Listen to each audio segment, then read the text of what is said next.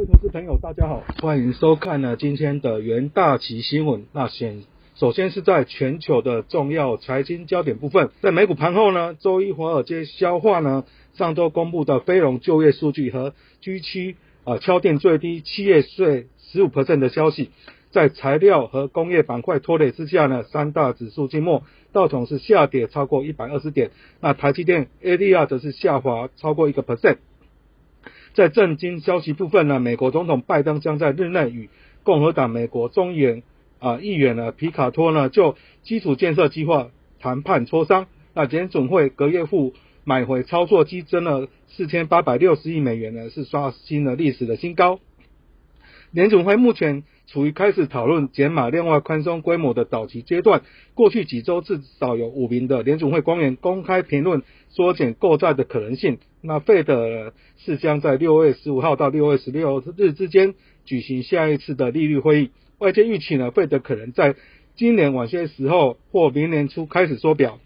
七国集团财长会议上周日就全球最低企业税呢达成协议，那同意对跨国公司征收至少十五 percent 的最低税率。美国财政部长呢耶伦呢称此举是重要的呃前前所未有的承诺。耶伦还呼吁推动拜登释出的四兆美元支出计划，建议美国过去十年来处于低通膨的环境呢，相信对联准会和社会来说是有利的。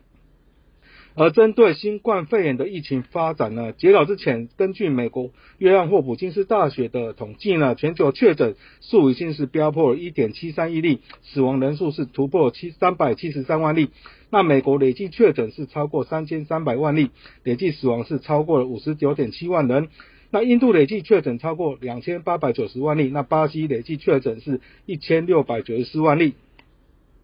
那总计呢，在周一美股四大指数的表现，在道琼部分是下跌零点三六 percent，标普五百下跌零点零八 percent，纳斯达克指数上涨零点四九 percent，而费半指数是下跌零点七 percent。在个股消息呢，苹果全球开发者大会在台湾时间啊凌晨一点登场了。那苹果发布一系列重大软体的更新，包括 iOS、iPadOS、macOS 等等。那苹果股价周一是收在平盘上下。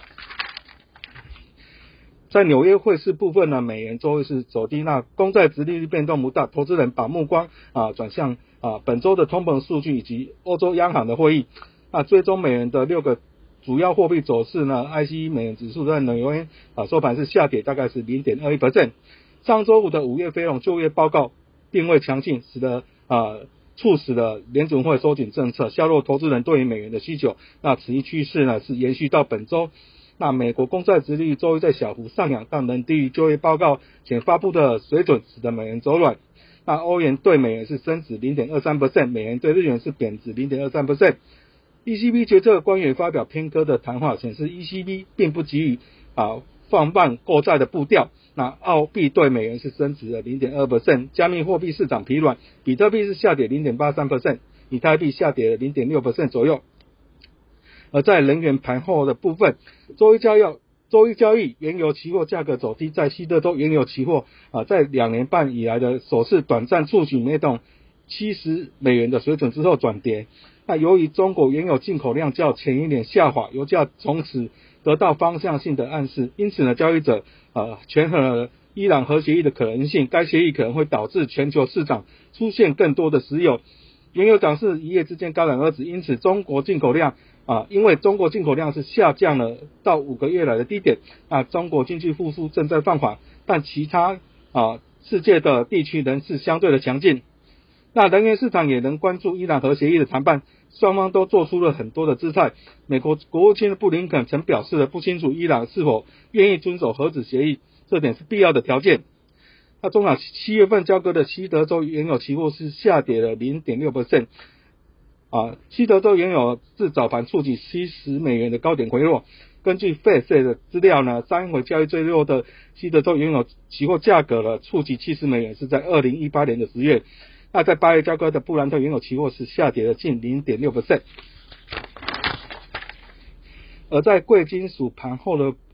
部分呢，在周一的交易，黄金价格连续第二日上涨，但是美元走跌中找回支撑力，但价格。仍是连续在第三日收在关键的一千九百美元关卡以下。十年期公债殖利率周一小涨，不利不自喜的大宗商品如黄金等，因为这会垫高持有这一类商品的机会成本。然而，美元对多数货币走贬，有利美元计价的大宗商品。因为这会提高他使用货币的海外买家的兴趣。那八月交割的黄金期货是上涨零点四 percent，收在一八九八点八美元。而七月的白银期货是上涨约零点四 percent，为上周三以来交易最活跃的期银的最高的收盘价。那其他的金属交易部分，在七月交割的铜期货是下跌近零点一 percent，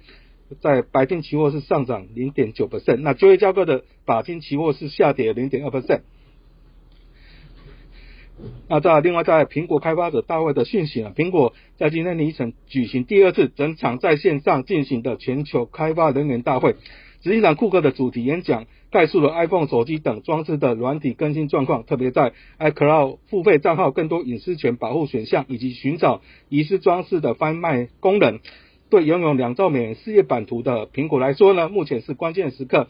其 Apple Store 掌握。权呢已经受到法律以及监管机构的威胁，而被指为是围墙花园的这个应用城市开发平台，正是苹果的重要获利来源。那今天包括库克、苹果软体工程师啊费德里及和其他的主管纷纷介绍 MacBook、iMac、iPhone、iPad、Apple Watch 的作业系统的更新的情况。macOS 新软体称为 Monterey，可以支援苹果所谓的一手掌握功能，也就是使用者透过呢。滑组和键盘就可以同时同时掌握 iMac 桌机、MacBook 手提电脑以及 iPad 平板电脑。苹果今天展示各种的新软体，比如一手掌握，凸显了苹果将装置与服务融为一体的强项。那比苹果也推出另一个服务，呃，作为例证，这就是电子钱包增加支援数位身份证的功能。那也为 iCloud 账户增加隐私保护的功能，可隐藏电邮的位置。为影音加密，浏览器 Safari 也啊多出了传输数据加密的功能。接下来进入了三分钟听股期的单元。首先在热门股期的部分，第一档是友达。那台湾证券交易所上周五宣布呢，长隆、阳明、望海以及友达是纳入了台湾五十的成分股。相关成分股纳入以及删除将在六月十八号星期五交易结束后生效，即啊一级至六月二十一号呢。纳入成分股后开始交易，受惠财经期的推动呢，面板价格从二零二零年六月逐步的走强。随着欧美各地啊解封再起，成为二零二一年第三季面板报价的关键。那 t r a f o r c e 研究表示呢，中小尺寸面板六月价格持平，而大尺寸啊面板呢涨幅在二到三美元，而六十五寸以上大尺大尺寸的面啊电视面板涨幅约在六到八美元。面板涨势有明显收敛，但预期第三季并没有立即反转的风险。啊，友达期货周一是反弹四点三 percent，暂时啊稳于均线之上。而第二档的热门股其是新兴，那新兴决议在增加资本支出约七十三点八五亿元了，到三百三十四点七亿元，主要都是为了采购设备，并且对于二零二二年的长期相关设备的采购。新兴今年投资重点都放在窄板，二零二一年的资本支出创下历史的新高。ABF 窄板进入六月拉沃期，目前各家产能早已被客户承包。根据承载业者的透露呢，现在已没有啊产能空间可接受新的订单，有些客户甚至谈判到二零二三年的产能。因此，法人看好新兴在内的 ABF 窄板厂商渴望受惠，供需呢是持续的吃紧。那新兴期货呢，周一强势走高，收盘在攻波段的新高价位。在强势股企的部分是在日月光，金源店呢虽然重新复工，不过因有两千多位外籍移工被要求全数的休假，被迫降载复工。金源店也坦诚有部分客户订单转走，据传也有部分订单转至日月光投控旗下的日月光以及细品。那随着欧洲、美国及主要的市场开始同步支援毫米波五 G 的频段，因此下半年苹果新款。啊，手机将支援毫米波，且单机搭载的天线整合封装模组量有所提升，都有利于日月日月光投控。联大企研究团队认为呢，受惠于苹果潜在的订单以及转单的效应，日月光期货周一买盘有升，中涨是收涨超过四个 percent，带下影线的红 A 棒。